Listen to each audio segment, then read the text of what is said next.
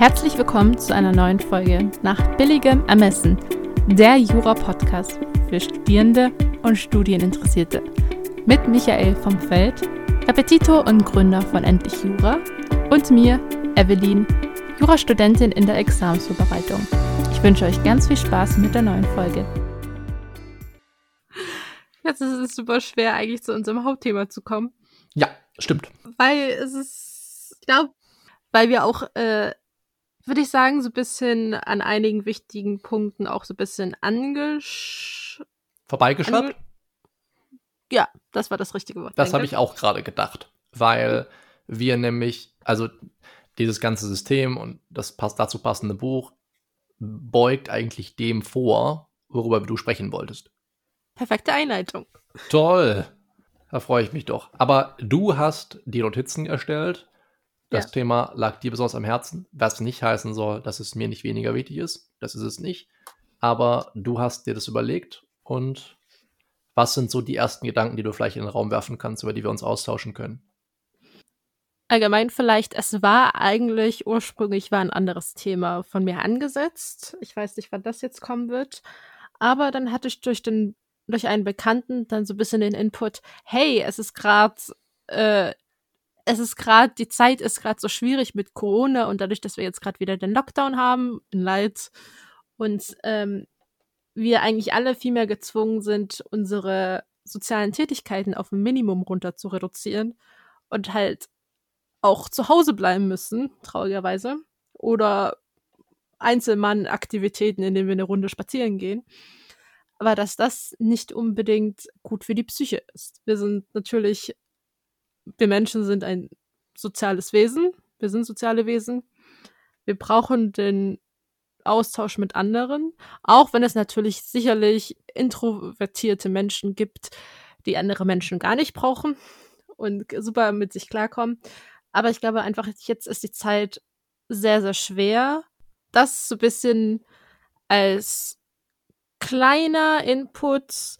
Ich muss auch sagen, wir sind jetzt beide jetzt keine Psychotherapeuten. Wir haben das beide nicht studiert. Ähm, ich verweise auf wirklich Extreme, wenn jemand wirklich Suizidgedanken hat oder wirklich sehr schwer, schwerwiegende Probleme. Telefonseelsorge hat eine eigene Nummer, die werde ich auch nochmal in der Datei hinterlegen. Oder für ähm, Studierende, die sich mit anderen Studierenden austauschen möchten. Es gibt auch die Nightline. Ist ein Studentenprojekt, ist eine Art Zuhörtelefon. Und da, die haben, sind darauf ein bisschen geschult. Sie haben auch so eine Art Register mit Nummern, wo man die anderen Leute hin und her verweisen kann. Das ist auch eine Anlaufstelle. Das nur so ein bisschen dazu. Ja, ist gut. Finde ich gut. Ich muss ganz kurz überlegen, wo ich ansetzen wollte.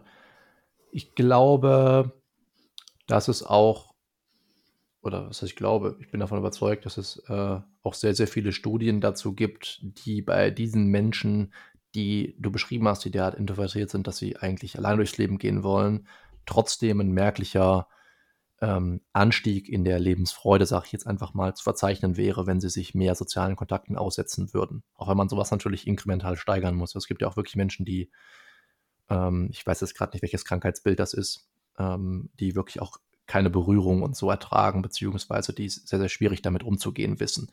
Das gehört sicherlich auch dazu, aber Stichwort Berührung, das habe ich auf jeden Fall vor kurzem gelesen, also nicht wie lange es her ist, ich glaube, das war jetzt auch gerade im, im Zeichen von Covid, dann nochmal ein Thema. Du durftest ja viele, viele ältere Menschen natürlich nicht berühren, beziehungsweise durftest die nicht umarmen, durftest denen die Hand nicht schütteln und so. Und dass, dass gerade diese, diese Kontakte, diese echten Kontakte dann, nicht nur eben per Zoom oder so, für diese Menschen derart wichtig sind, weil sie einfach das Überleben in vielen Fällen sichern oder in vielen Fällen eben das Immunsystem so stark dadurch gestärkt wird, dass du überhaupt länger lebst und gesünder bist. Und das ist halt schon ziemlich krass eigentlich, wenn man sich das mal klar macht, was mir vorher zum Beispiel nie klar war, äh, was aber durchaus einleuchtend ist. Das heißt, du kannst jetzt darüber nachdenken, ob du äh, ältere Menschen, vielleicht aus deinem Freundes- oder Bekanntenkreis oder deiner Familie, ob du die jetzt umarmen willst und ihnen gegebenenfalls das Risiko aussetzt, äh, sie zu infizieren. Muss ja auch nicht immer Covid sein, kann ja auch eine, was anderes sein, eine Grippe oder so. Oder ob du sie halt einfach dadurch sterben lässt, dass sie halt einsam bleiben, beziehungsweise sich zumindest einsam fühlen. Das ist äh, sehr großes Spannungsfeld, was ich sehr spannend fand.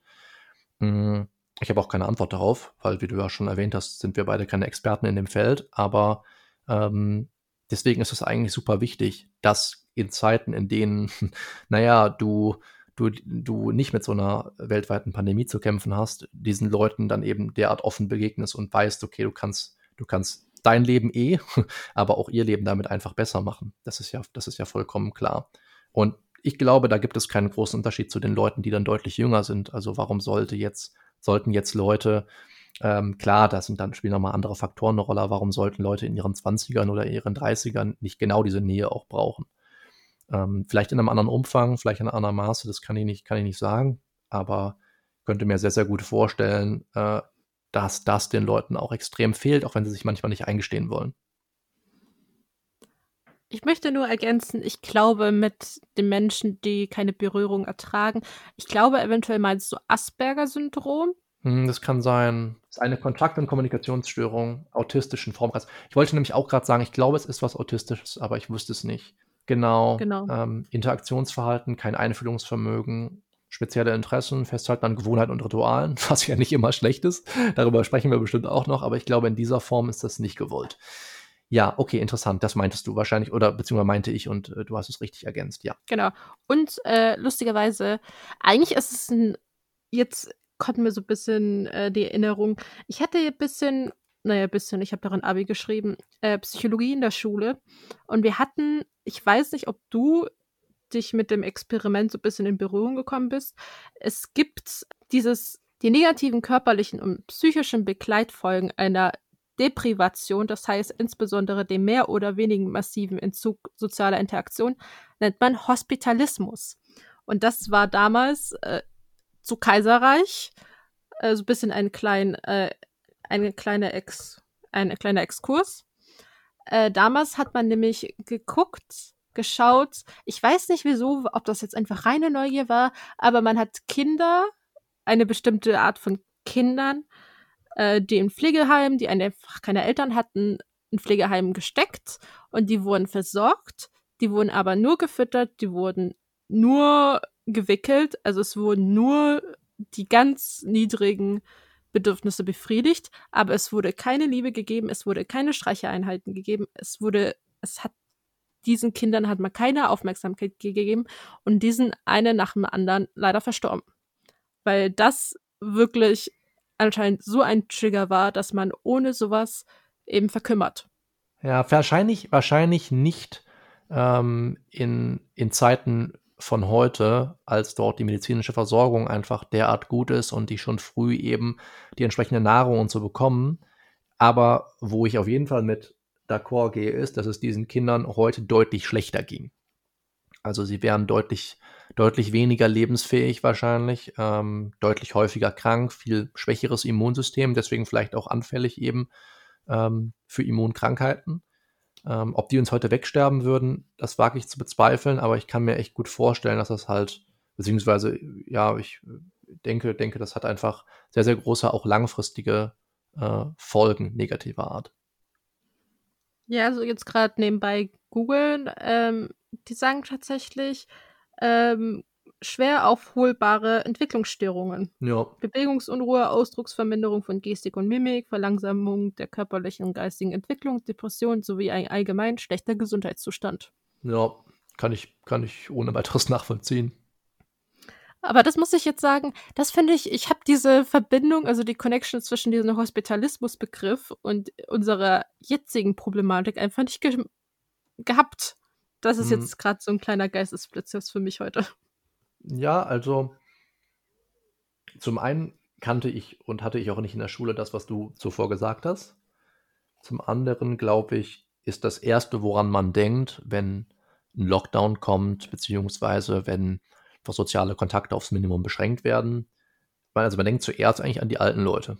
Und die stehen dann ja auch direkt erstmal im Fokus, weil mhm. wir alle, du, ich, Zuhörer, irgendwelche Leute im, im Familien-, Freundes-, Bekanntenkreis haben, wo wir eben wissen, dass das jetzt mit extremen Einschränkungen einhergeht. Wenn die nicht mehr besucht werden können, wenn man die nicht mehr umarmen darf, was auch alles dazugehört. So, das war natürlich bei mir in der Familie nicht anders. Ähm, aber wir machen das jetzt halt gerade hier äh, mit Laura und ihren Großeltern, beziehungsweise mit ihrer Oma äh, so durch. Das macht das alles äh, sehr, sehr schwierig. Ne? Man kann einfach äh, die Leute nicht besuchen.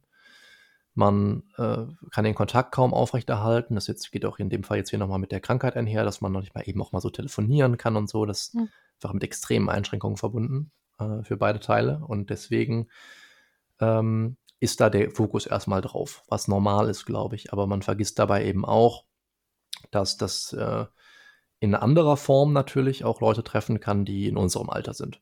So, und äh, ich habe jetzt ein Beispiel. Ich habe ein, eine Kandidatin im Coaching, die zieht jetzt zu, ich weiß gar nicht, zu welchem Familienteil das war, zu ihrem Onkel oder so. Jedenfalls jetzt für diesen November auf jeden Fall. Weil sie einfach sagt, das macht mich verrückt, alleine zu Hause zu sein. Ich, äh, ich sehe dich dann nur per Zoom. Das, äh, das ist zwar okay, aber ich freue mich einfach immer sehr, wenn ich hierher kommen kann und wenn ich ansonsten auch nicht viele Kontakte habe, weil ich in der konkreteren Examensvorbereitung mich befinde, dann ist das so ein Highlight meiner Woche. Und wenn ich jetzt auf einmal das nicht mehr haben kann, ähm, ich mich mit den anderen Leuten nicht mehr in der Cafeteria zusammensetzen kann, nicht mal, nicht mal vielleicht mit, mit zwei, drei Leuten, mit denen ich zusammen studiere, dann werde ich, ähm, ja, ich weiß nicht, was es, was es war, der Onkel, glaube ich, werde ich zurück zu meinem Onkel ziehen für diese Zeit und werde da leben. Dann habe ich zumindest einen Kontakt, den ich täglich hege und pflege aus meiner Familie und dann bin ich im Dezember wieder zurück, sollte sich das Ganze lockern. War mir vorher auch klar, dass, dass Menschen sich so fühlen, gerade die auch, die allein leben vielleicht, aber ähm, hatte nie so drüber nachgedacht. Also ist nicht zu Ende gedacht in dem Sinne, ne? Ich hatte aber dadurch auch, ich wohne halt auch alleine und meine Familie ist jetzt halt auch 600 Kilometer ganz weit weg. Also ich habe hier keinen Familienteil und ich hatte den gleichen Gedanken. Ich war so, okay, ziehst du jetzt für diesen Monat zurück? Ich hätte mehr Freiheiten. Man muss aber auch sagen, die Zahlen sind da hier noch mal schlimmer als in Sachsen. Mhm. Ich weiß nicht, wie die das jetzt hingekriegt haben in meinem kleinen netten Örtchen. Ja. Und ich habe natürlich auch meinen Nebenjob hier. Ich kann den natürlich auf einen Monat irgendwie stillstehen, aber stilllegen. Hm. Aber das ist ja irgendwie trotzdem ja nicht super, wenn man jetzt einen Monat trotzdem weiterhin Miete zahlt, die ganzen Nebenkosten, dann das Einkommen wegfällt für einen Monat und ich sehr, sehr glücklich bin, dass ich jetzt nicht in einem Gastronomiebetrieb arbeite, wo ich jetzt einfach vor die Tür gesetzt wurde, sondern trotzdem die Möglichkeit habe, im Büro weiterzuarbeiten und damit so ein bisschen soziale Kontakte habe. Also da verstehe ich das total. Das ist, es gibt Leute, glaube ich, die dann das sehr, sehr auf die leichte Schulter nehmen. Ich äh, habe mich so ein bisschen, das ist, glaube ich, nochmal ein ganz guter Schwenk zu, wie kann man sich runterregulieren, wenn man sich so aufregt, wie das gestern, was leider in Leipzig passiert ist mit den ganzen Corona-Demos und so weiter. Oder einer Corona-Demo. Mhm. Und ja, deswegen auch also Kontakte. Ich nehme, mal, ich nehme mal an, soll das unterbreche, aber eine Corona-Gegen-Demo. Nee, es war eine Demo von Corona-Leugnern, die sich ja, das meine ich doch. Gegen Demo. Äh, äh, gegen Demo war falsch, Entschuldigung, war doof. Ähm, ich meinte gegen Corona-Demo, wenn du so willst. Genau. Ja, okay, nicht gegen Demo. Ja, richtig. Okay, genau, das habe ich mir gedacht, ja, weil sonst braucht man sich ja darüber erstmal nicht so aufregen. Ähm, ja, verstehe ich. Zu zwei Dingen, die du gesagt hast, sage ich dann was. Also zum einen, was mir gerade einfällt, ähm, als du sagtest, was ja so in Leipzig passiert ist äh, gestern, äh, kann man sich ja nur an den Kopf fassen oder wie auch immer deine Formulierung war. da ist mir wieder zugute gekommen, dass ich äh, einfach keine Nachrichten konsumiere. Äh, ich glaube, ich habe das auch irgendwann schon mal gesagt. Ich weiß nicht, ob ich das schon mal in einem Video oder so oder in einem YouTube Live oder so drauf zu sprechen gekommen bin, aber ich bin ja das exakte Gegenteil von einem Nachrichtenjunkie, der mein Vater zum Beispiel ist. Mm, oder auch viele andere aus meinem äh, Bekannten- und Freundeskreis oder auch aus der Familie. Ich habe irgendwann, äh, übrigens im Wege von The 4-Hour Workweek von Tim Ferriss, ähm, jedes Jahr eine Zeit lang, immer im Januar, einen Monat lang keine Nachrichten konsumiert keine Nachrichten jeder Art. Und der Witz war, dieses Jahr, in 2020, in dem ich das wieder gemacht habe, kam ja Corona. Und das war im Januar ja erstmalig das spannende Thema. Aber ich wusste ja von nichts. Also, was ist passiert? Eine Studentin von mir kam rein, Unterricht, Ich will in die Hand geben. Sie sagt, nee, hier Corona. Ich sag, wie, das, das Bier oder was? Ne? Äh, und sie sagt, äh, wie, was hast du nicht mitbekommen? Ich so, ja, ich mache ja nur immer dies und jenes, ne, was ich gerade erzählt habe. Und sie, ah, okay. Und dann hat sie mir alles, was ich wissen musste, in zwei Minuten auf die Festplatte gebannt. Ja, also hat mir alles erzählt. Ich habe das alles so für mich aufgenommen, verarbeitet und verinnerlicht und dann habe ich mir all diese Zeit gespart, die ich hätte investieren müssen, um wirklich auf dem Laufenden zu sein. Das Wichtigste, was ich wissen musste, wusste ich in zwei Minuten. Hat also auch sehr, sehr große Vorteile und Tim Ferriss hat das perfektioniert. Ähm, also bin ich irgendwie eigentlich, glaube ich, erstmalig in diesem Jahr dazu übergegangen, das einfach noch viel extremer zu machen und noch viel, viel weniger in die Richtung zu machen. Und ähm, so wie ich mich aktuell auf dem Laufen halte, ist, halte ich fest, mit dem Postillon und mit der Heute-Show. und mit der Heute-Show. So. Und der Witz ist, das ist eigentlich alles, was man braucht. Zumindest meiner Überzeugung nach, kann man sicherlich drüber reden. Aber einen Vorteil hat, man regt sich nicht über das auf, was du gerade beschrieben hast äh, weil man es einfach nicht mitbekommt. Und weil die meisten Nachrichten negativ sind, Zeitfresser, unbedeutend für das, was wir machen und vor allem unserem Einfluss entzogen. Das würde ich einfach mal so behaupten. Habe ich kürzlich auch in einem Blogbeitrag, glaube ich, so geschrieben.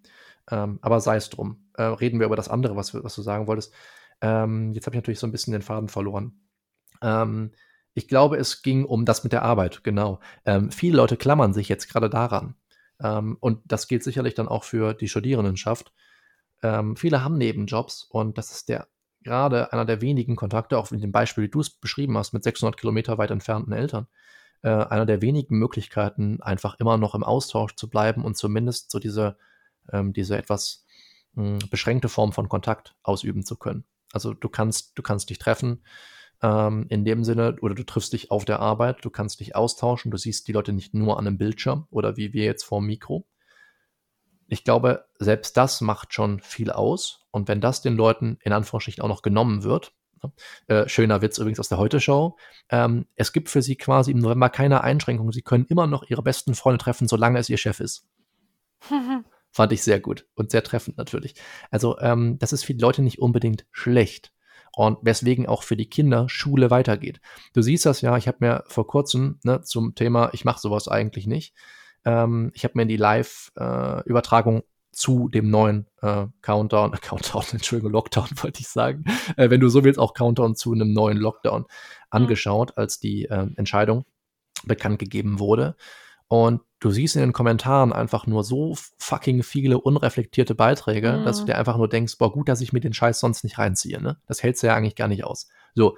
Und das ist halt so ein Grund, da sind, da kommentieren Leute, die können halt einfach, also die, die können Äpfel und Birnen auseinanderhalten oder vergleichen Äpfel mit Birnen, wie auch immer man das formulieren möchte die dann auch direkt sagen, wie kann das sein, das bleibt offen, hö, wir können in die Schule, das geht doch gar nicht, da alle auf Zentimeter. So, es geht nicht nur um die fucking Infektionszahlen. Wann versteht ihr das endlich, ne? Das geht ihnen halt nicht ins Hirn. So, und ähm, deswegen ist es auch sehr wichtig, dass der Schulbetrieb, soweit es geht, aufrechterhalten wird. So.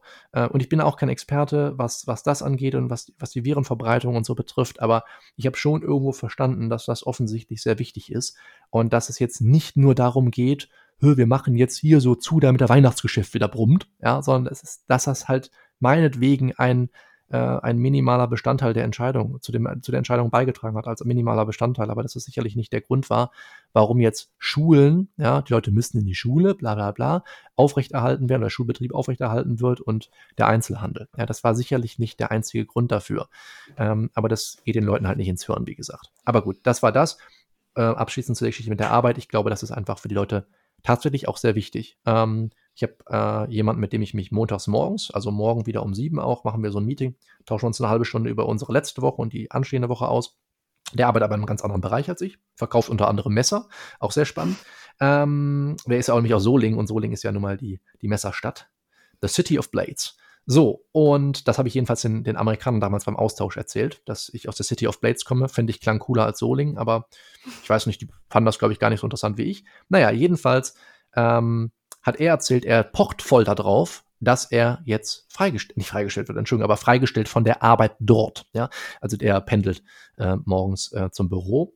Und ähm, er, ja, er setzt darauf, ähm, dass jetzt gerade über November das sowieso gelockert wird, ja, aber auch langfristig, gerade in der Zeit, in der diese Pandemie noch aktuell ist, ähm, ihm die Möglichkeit dazu geboten wird, eben von zu Hause aus zu arbeiten. Aber der hat Frau und Kind. Das ist was anderes. Ähm, da muss man eben auch nochmal differenzieren. Deswegen ähm, glaube glaub ich, möchte gar nicht jeder seine Arbeit von zu Hause aus machen. So genauso wie wir alle als Studenten zwar immer denken, oh, geil, Studium, wir können uns die Zeit frei einteilen. Ich glaube gar nicht, dass wir das im Inneren wollen. Wir wollen eigentlich das Herdentier sein, was du als am Anfang beschrieben hast und was sich mit anderen austauscht, zusammen in der Vorlesung sitzt, zusammen zum Mittag isst und was alles dazugehört. Ne? Also ich glaube, das ist halt sehr, sehr wichtig, den Leuten die Möglichkeit aufrechtzuerhalten, zu arbeiten, auch dort im Büro, nicht zu Hause. Eine kleine Ergänzung. Ich äh, mache das eigentlich so wie du, keine Nachrichten. Nur das Problem ist, ich musste gestern eigentlich in die Unibibliothek. Da ist es dir aufgefallen, dass die Spackos demonstrieren. Ja, ich war aber wenigstens so schlau. Bin um 9 Uhr morgens losgefahren, wo einfach nichts los war. Hab mich schon über die ganzen Polizeiautos gewundert. Mhm. Stehe dann vor der Tür und da steht, ja, heute ist die Bibliothek zu. Dachte mir, supi. Gut, mhm. Leihfrist überschritten, wieder zurückgefahren. Und dann, als mir dann ein Bekannter geschickt hat, hey, was ist bei euch in Leipzig los? Dann war die Frage so, scheiße, echt, wirklich? Und das ging anscheinend gestern bis 20 Uhr sind die dann ohne Maske in der Innenstadt rumgelaufen, haben gepöbelt wie sonst was. Und da ging bei mir der Puls hoch. Ich hab, ich hab das Haus nicht mehr gestern verlassen. Ja, das kann ich gut verstehen und wird mich auch hart abfacken. Und manchmal wird man halt diesen Nachrichten ausgesetzt und kann dann letztendlich nichts dagegen tun. Wie in deinem Fall. Das ist halt so ein bisschen, das ist was, worüber wir auch schon mit Laura gesprochen haben. Das war so ein bisschen ihr, ihre Idee, ihr Impuls, den sie setzen wollte. Ob man dann bei einer Gegendemo in dem Sinne, ne, also ich meine jetzt äh, Leute wie du und ich, die, die sehr wohl das als Krankheit, als Krankheitsbild anerkennen und glauben, dass das eine Gefährdung darstellt, hm, dass man da einfach mal mitläuft. Auch wenn man regelmäßig nicht der Typ ist, der bei sowas mitläuft. Und das bin ich wirklich überhaupt nicht. Ähm, aber dass das sehr, sehr wichtig ist, um den Idioten halt zu zeigen, dass wir immer noch in einer viel größeren Mehrheit sind. Und das, glaube ich, wenn man dann sowas wie in Berlin sieht, was vor, hm, wie lange ist das her? Das war einer der wenigen Nachrichten, die ich zuletzt gesehen habe. Ähm, da war ja diese, boah, es waren da 10.000 Menschen oder so. Vielleicht übertreibe ich jetzt gerade auch, aber es war ja auch letztendlich äh, alles ohne Maske und hast du nicht gesehen äh, wir stürmen jetzt den Reichstag und äh, wirklich mhm. völlig hängen gebliebene Menschen. Ähm, zumindest zu großen Teilen. Das Schlimme ist ja eigentlich immer, dass dann auch Leute mitlaufen, wo du denkst, warum ist das eigentlich jetzt dein Problem? Aber gut, ähm, dass man den Leuten einfach zeigt, hey, das wirkt gerade echt, dass es sehr, sehr viele Menschen gibt, aber so und so viele Millionen könnten theoretisch auf die Straße gehen und euch beweisen, dass ihr die Dummen seid und nicht wir, aber die tun es halt nicht. Und deswegen mhm. ist es vielleicht manchmal gar nicht schlecht, wenn man ähm, das einfach mal anpackt und sagt, ich stelle mich da jetzt mit dazu, weil wenn mehr den Menschen so denken, dann wird den Leuten auch eher wieder klar, dass sie nicht die Mehrheit sind. Und das, das Gefühl gewinnen sie ja oft. Ja, gestern waren es anscheinend 20.000. Also da war irgendwie auch die Frage, okay, verschieben wir die Demo auf dem Außenplatz? Nee, das Nette, da muss ich mich sehr darüber aufregen. Und das ist das typische Klischee, was man mit Sachsen verbindet, dass Sachsen sehr schön rechts sein soll. Mhm. Das OVG Bautzen hat erlaubt, dass die Demo in der Innenstadt stattfindet. Mit Bezug zur friedlichen Revolution eigentlich sollten es 16.000 sein, es sind 20.000 gekommen. Eigentlich sollte Mindestabstand sein, kein Mindestabstand. Mhm. Eigentlich sollte eine Maskenpflicht bestehen, war keine. Und natürlich hatten die Leute alle einen Attest, den sie aus irgendeinem Corona-Leugner-Arzt ausgestellt bekommen haben. Ja. Oh, da kriege ich wieder so Puls. So. Hier, ich gucke gerade mal hier, ähm, 1000 dicht an dicht ohne Maske. So ähm, Lambrecht kritisiert. Was lese ich hier noch? Ich dachte, vielleicht kriegen wir mal eine genaue Zahl. Naja, jedenfalls wurde auch viel Gewalt. Ähm, das ist durch nichts zu rechtfertigen, bla bla bla. Natürlich auch immer dann viel lahme Parolen, die dann verurteilen. Mehr als 16.000 Menschen. Ja, das ist, ist zu viel. Ähm, aber wie gesagt, auch da rechne das mal runter oder rechne das mal hoch, vielmehr auf Einwohnerzahl und die Leute, die das Ganze eben völlig anders sehen, ähm, die sind immer noch ganz hart in der Minderheit, aber man hat bei solchen Riesenveranstaltungen das Gefühl manchmal nicht und deswegen ist es vielleicht wichtig, sich dagegen zu stellen. Und man muss ergänzen, ja, man muss auch ergänzen, diese Leute kommen halt auch nicht alle aus Leipzig. Die haben sich alle zusammengerottet. Jo. Dann war dann wieder irgendeine komische Querdenker-Initiative aus mhm. Stuttgart dabei. Dann waren natürlich die ganzen Rechten. Dann waren irgendwie noch zig Kinder dabei, die sie irgendwie da mitgeschleppt haben, irgendwelche Eltern zur Demo. Äh, gut. Ja, schlimmer als die Impfgegner. Ja. Naja, gut, okay. Kommen wir zurück, bevor wir uns aufregen, zu, zu dem eigentlichen Thema. Eigentlich ist es nämlich ein guter ähm, Umschwung zu, weil ich mir eben auch sehr geholfen hat mit diesen ganzen Corona-Zahlen und die einen echt in Panik geraten. Ich habe nur aktiv die Wahlen verfolgt, die US-Wahlen, ja. was boah, drei, vier Tage so dieses Herzkasper war jetzt auch nicht nett. Aber als allgemeiner Tipp, achten darauf, äh, wen man verfolgt und was man alles Aufmerksamkeit schenkt. Sei es im Freundeskreis, mit welchen Leuten umgebe ich mich, tun sie mir gut?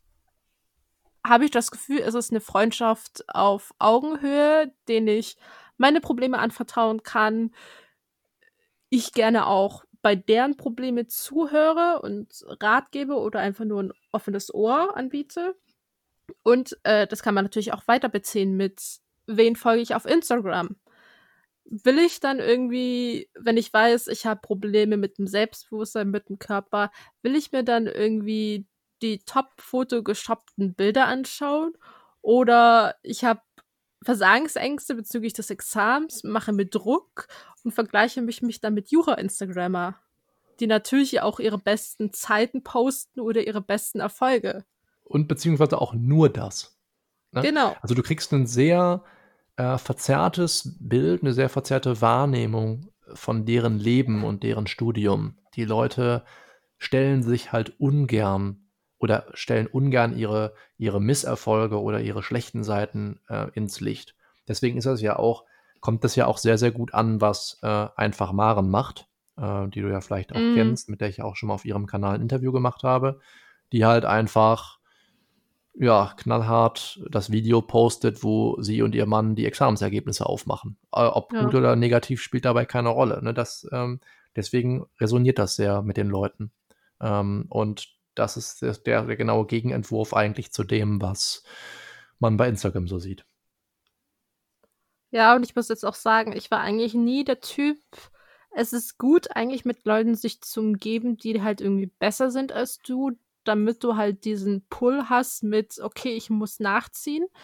Aber auch dadurch, dass ich jetzt auf deinem Anraten, auf deinen sehr groß gemeinten Tipp, hey, sucht euch eine Lerngruppe, auch ja. eine Lerngruppe gebildet habe und wir wirklich Freitag zu unserer Schande jetzt vielleicht eine halbe Stunde den Fall besprochen, weil wir aber alle absolut keinen Plan hatten. Und es hat einfach nur gut getan, weil man wusste, okay, man tickt gleich, es ist hier kein Konkurrenzkampf, es ist okay zu sagen, du, ich hatte hier eine schlechte Woche, okay, hier mein Tipp, tu dir vielleicht zwei Tage frei nehmen von Jura oder so.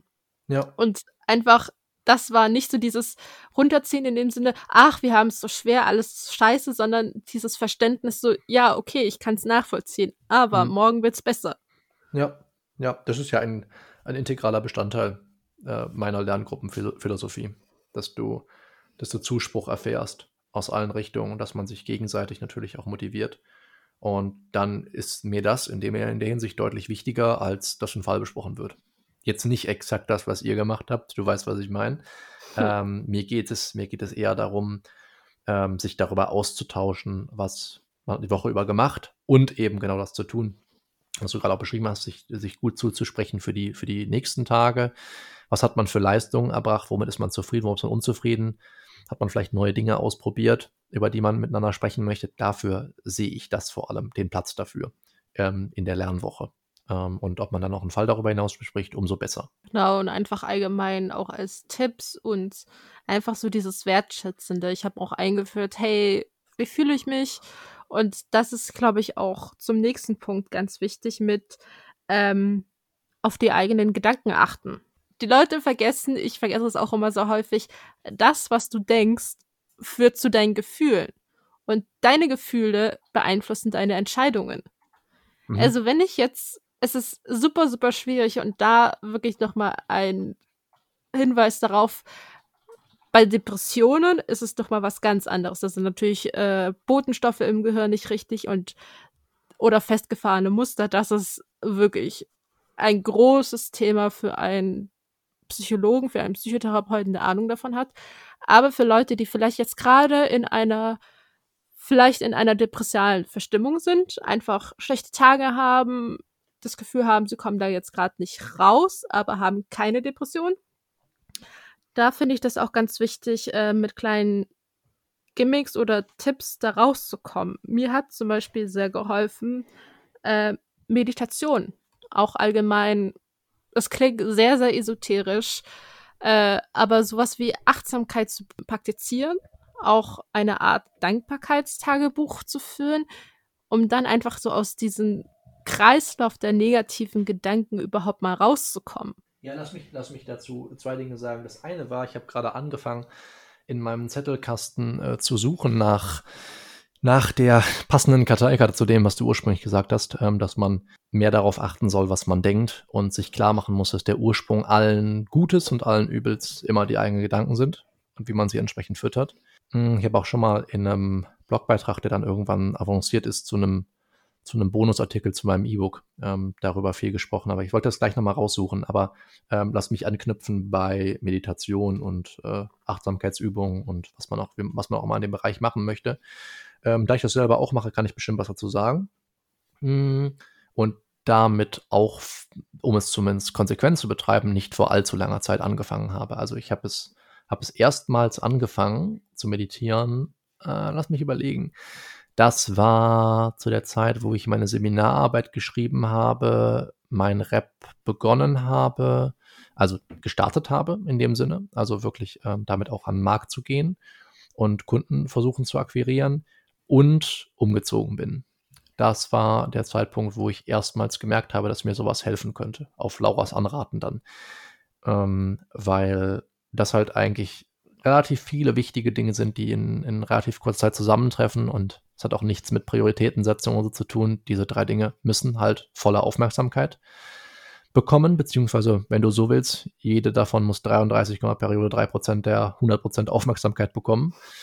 Also so viel wie es geht. Und ja, das war mir nicht ohne weiteres möglich. Es war sehr, sehr, sehr anstrengend, sehr, sehr zehrend und deswegen habe ich natürlich nach einer Möglichkeit gesucht, das ganze, diese ganze ähm, negative Energie, die sich dann aufstaut, auch zu lösen habe ich mit ganz einfachen Guided Meditations begonnen. Also das sind geführte Meditationen, das heißt, äh, die Frau, der Mann, wer auch immer das macht, ich mache es also mit Apps, sagt dir halt am Anfang, was du tun sollst und welche Bereiche der Muskulatur zum Beispiel entspannt werden soll, wann du die Augen schließen, wann du sie aufmachen sollst, wie du dich hinsetzen sollst, wie du dich hinlegen sollst und so weiter und so fort. Das ist für den Einstieg sehr gut und sehr empfehlenswert.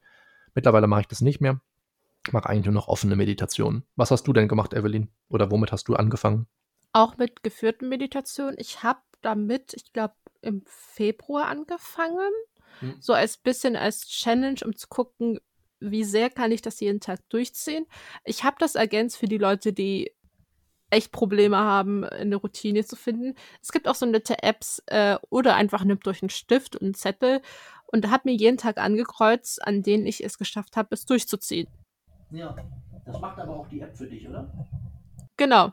Also ja, zum Teil ja, aber kommt auf die App drauf an. Also ich fand die mit dem Zählen dann doch nicht so genau. Oder wenn ich halt außerhalb der App eine Meditation führe, dann wird es ja nicht in der App mitgezählt. Das zum Beispiel.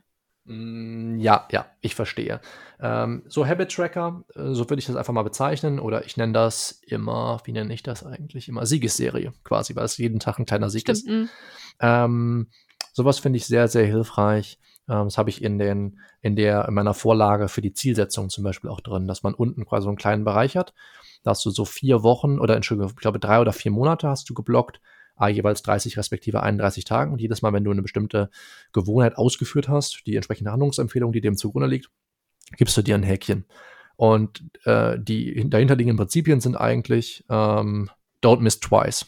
Also nicht zweimal ein Kreuz machen zu müssen. Und natürlich je häufiger oder je, je, je länger du eine tägliche Gewohnheit äh, weiter ausführst, desto einfacher wird sie in Zukunft auszuführen zu sein. Und es wird schwieriger sein, die Gewohnheit nicht mehr auszuführen. Das heißt, je länger du es schaffst, eine Sache jeden Tag zu machen oder meinetwegen auch jede Woche, desto schwieriger wird es irgendwann für dich, sie nicht mehr zu machen, weil sie zur Gewohnheit wird. Wie für manche Leute ähm, eben zur Gewohnheit geworden ist, sich morgens als erstes einen Kaffee zu machen, wenn sie aus dem Bett gefallen sind ähm, und gar nicht darüber nachzudenken, wie sie das jetzt machen müssen. Das ist halt völlig automatisiert. Ja. Ähm, das ist so ein Stück weit auch übrigens das, was ich, was ich ganz eingangs meinte, als ich äh, über das Buch gesprochen habe. Automatisieren kann auch das sein, eigene Gewohnheiten und Routinen zu etablieren, sodass es deutlich weniger mentale Kapazitäten braucht, um die entsprechenden Handlungsempfehlungen auszuführen. Und das ist eigentlich genau das, was, was man mit Meditation versucht zu erreichen, dass du halt deutlich mehr in dem Moment jeweils bist, weil du dich dann eben nicht mehr darauf konzentrieren musst, oh, ich muss ja heute noch meditieren, damit ich hier meinen Streak nicht breche. Das ist, das, das wird irgendwann hoffentlich nicht mehr so sein. Und statistisch gesehen oder ähm, was die entsprechenden Studien belegen, sind das 66 Tage bis aber auch bis zu 250 Tage, ähm, teilweise bis man ähm, so eine entsprechende Gewohnheit etabliert hat. Ähm, aber die 66 Tage sind eigentlich ein ganz schöner, ganz schöner Wert, wo man schon mal weiß, ah, okay, wenn ich wirklich was zu Word machen will, dann muss ich auch etwas länger durchhalten. Und dann irgendwann werde ich auch langfristig natürlich die, den Profit daraus schlagen, weil wenn ich jetzt äh, jeden Tag eine Zeit lang ähm, meditiere, dann werde ich früher oder später merken, wie viel ausgeglichener ich zum Beispiel bin. Ähm, ja, aber ein spannendes Thema und vor allem auch schwierig dran zu bleiben natürlich, aber deswegen ist sowas, wie du es beschrieben hast, ähm, so hilfreich, ne? dass man immer genau sehen kann, okay, ähm, wie lang bin ich schon dran wie lang muss ich quasi noch und ähm, never, miss, never miss twice quasi als Prinzip sich zu, zur Hilfe zu ziehen. Das finde ich sehr, sehr cool. Äh, und in dem Sinne auch gut, dass du es gemacht hast. Ähm, was hast du denn gemacht, wenn du nicht mit der App die Guided Meditation gemacht hast? Also meinst du neben der Meditation als weiterer Pluspunkt, um meine Stimmung aufzuhellen? Nee, ich meinte, du hast ja gesagt, ähm, dann kann es ja auch mal sein, dass die App nicht mitzählt, weil man es außerhalb der App macht oder ah, so. Also mh. hast du da irgendwas gemacht oder? Ich muss aber auch gestehen, ich habe das, glaube ich, so richtig, richtig äh, durchgezogen sechs Wochen oder zwei Monate.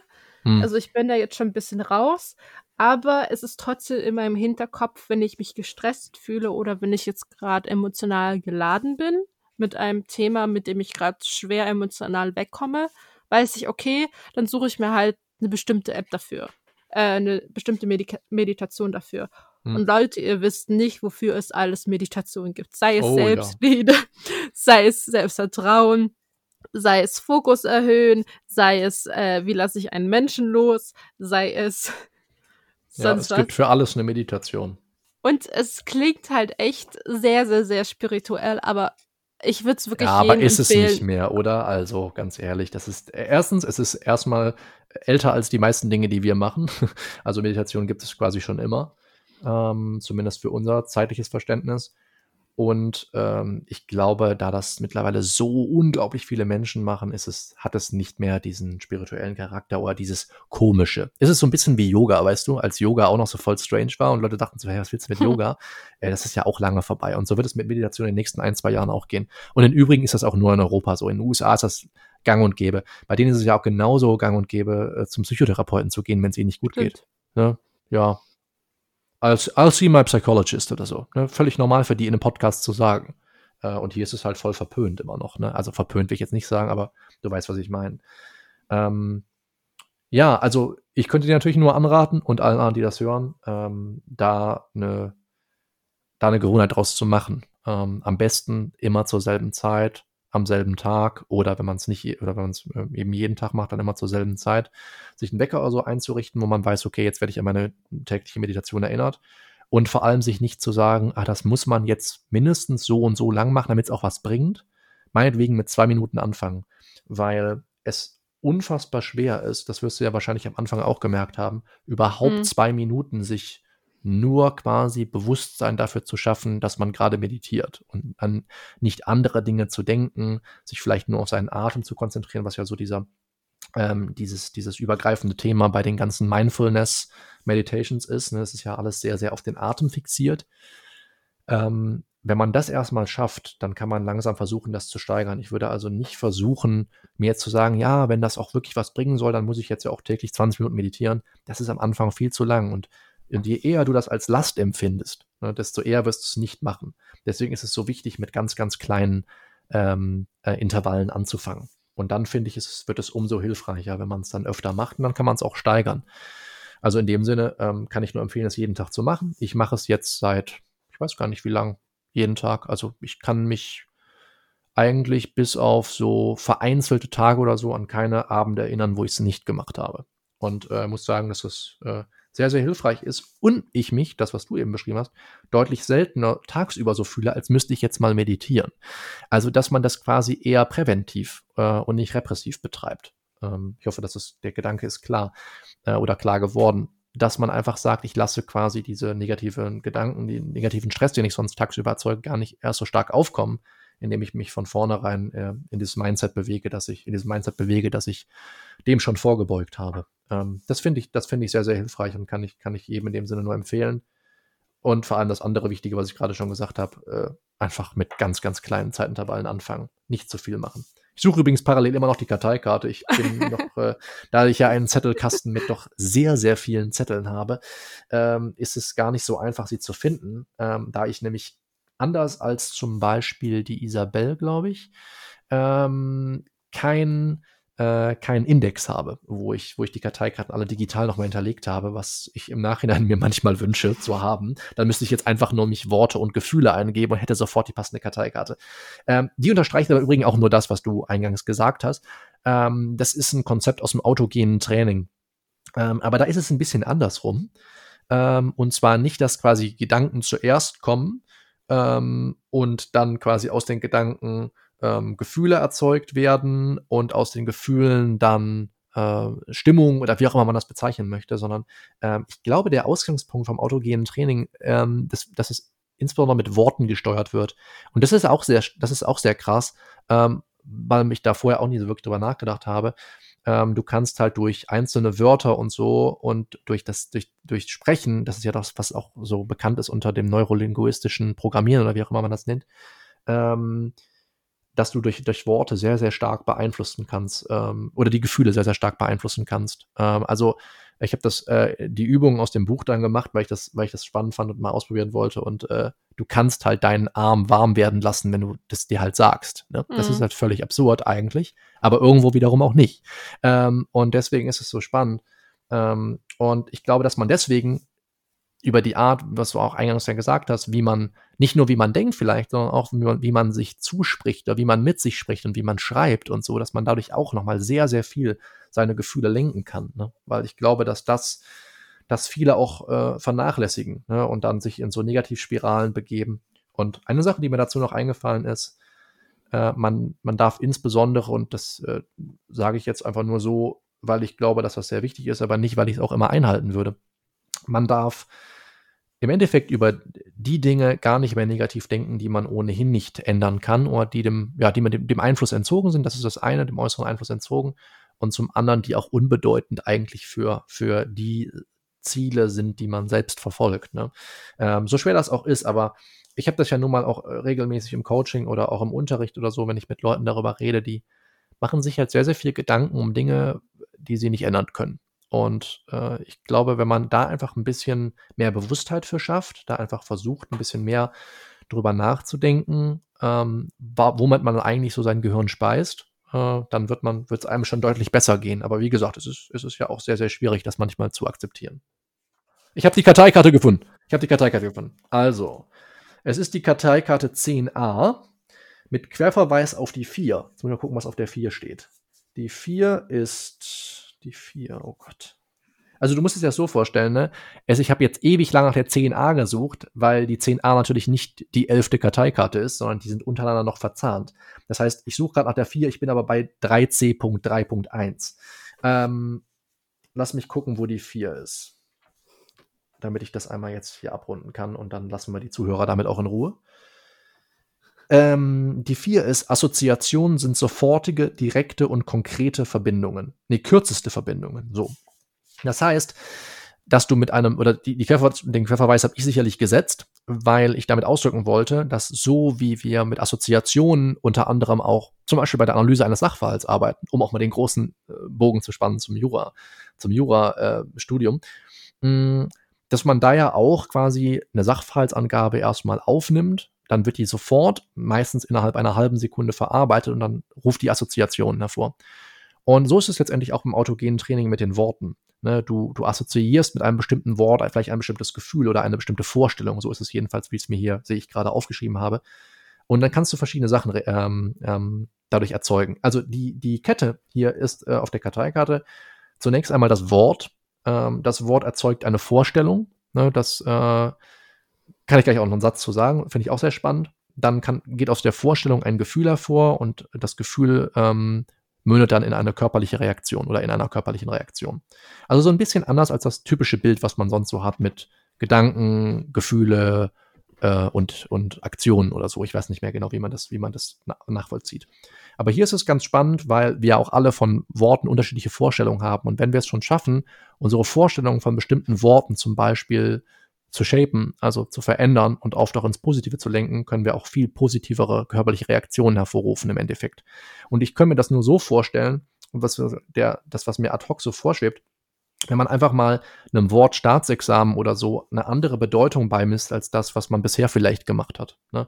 Einfach anfängt, positivere Vorstellungen damit zu verbinden, denn dann sind die Gefühle ähm, dahingehend auch positiver und letztendlich auch die körperlichen Reaktionen.